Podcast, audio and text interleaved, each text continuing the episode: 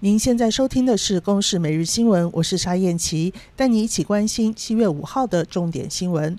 三级警戒期间，北捷依旧承担双北风险热区重要的交通运输工作。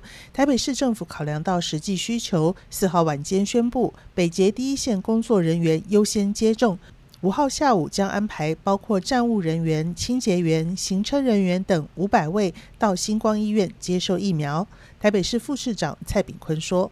北捷总共呃，我看他们造册总共有一万多。那当然，它有一线的跟第二线的。那这个部分我们就尊重，我们有告诉北捷这边哈，按照他们啊这个风险的等级。蔡炳坤表示，要有足够的疫苗数量，也要每合评估医疗院所的量能，才能按照名册优先顺序分流来接种。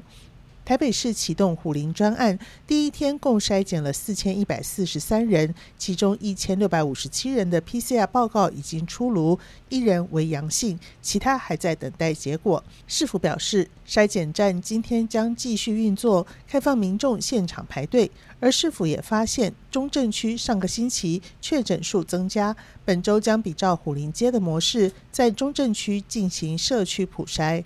财政部公布二零一九年综合所得税申报初步核定统计专册，如果以二十分位数来看，最低百分之五的平均所得只有三万九千元，而最高百分之五平均所得是五百零七万八千元，相差倍数突破一百三十倍。菲律宾四号发生 C 幺三栋运输机坠毁，目前已知至少四十五死，数十人受伤，机上载有九十六人，超过一半的人受伤送医。官员表示，没有恐怖攻击的迹象。一旦搜救行动告一段落，将针对失事原因展开调查。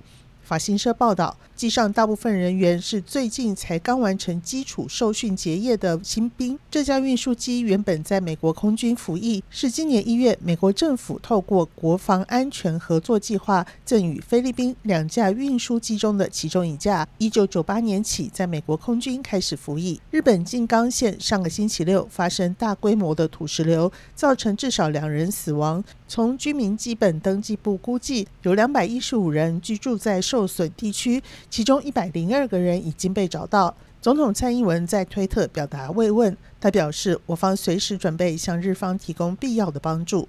美国佛州公寓大厦从上个月二十四号倒塌到现在，已经寻获二十四具遗体，目前仍有一百二十一个人失踪。官员表示，由于飓风埃尔莎脚步逼近，而准备拆除其中结构更松垮的部分。州长警告，震动大厦已经摇摇欲坠，为了避免更严重的坍塌，同时也得为搜救人员的安全着想。以上由公视新闻制作，谢谢您的收听。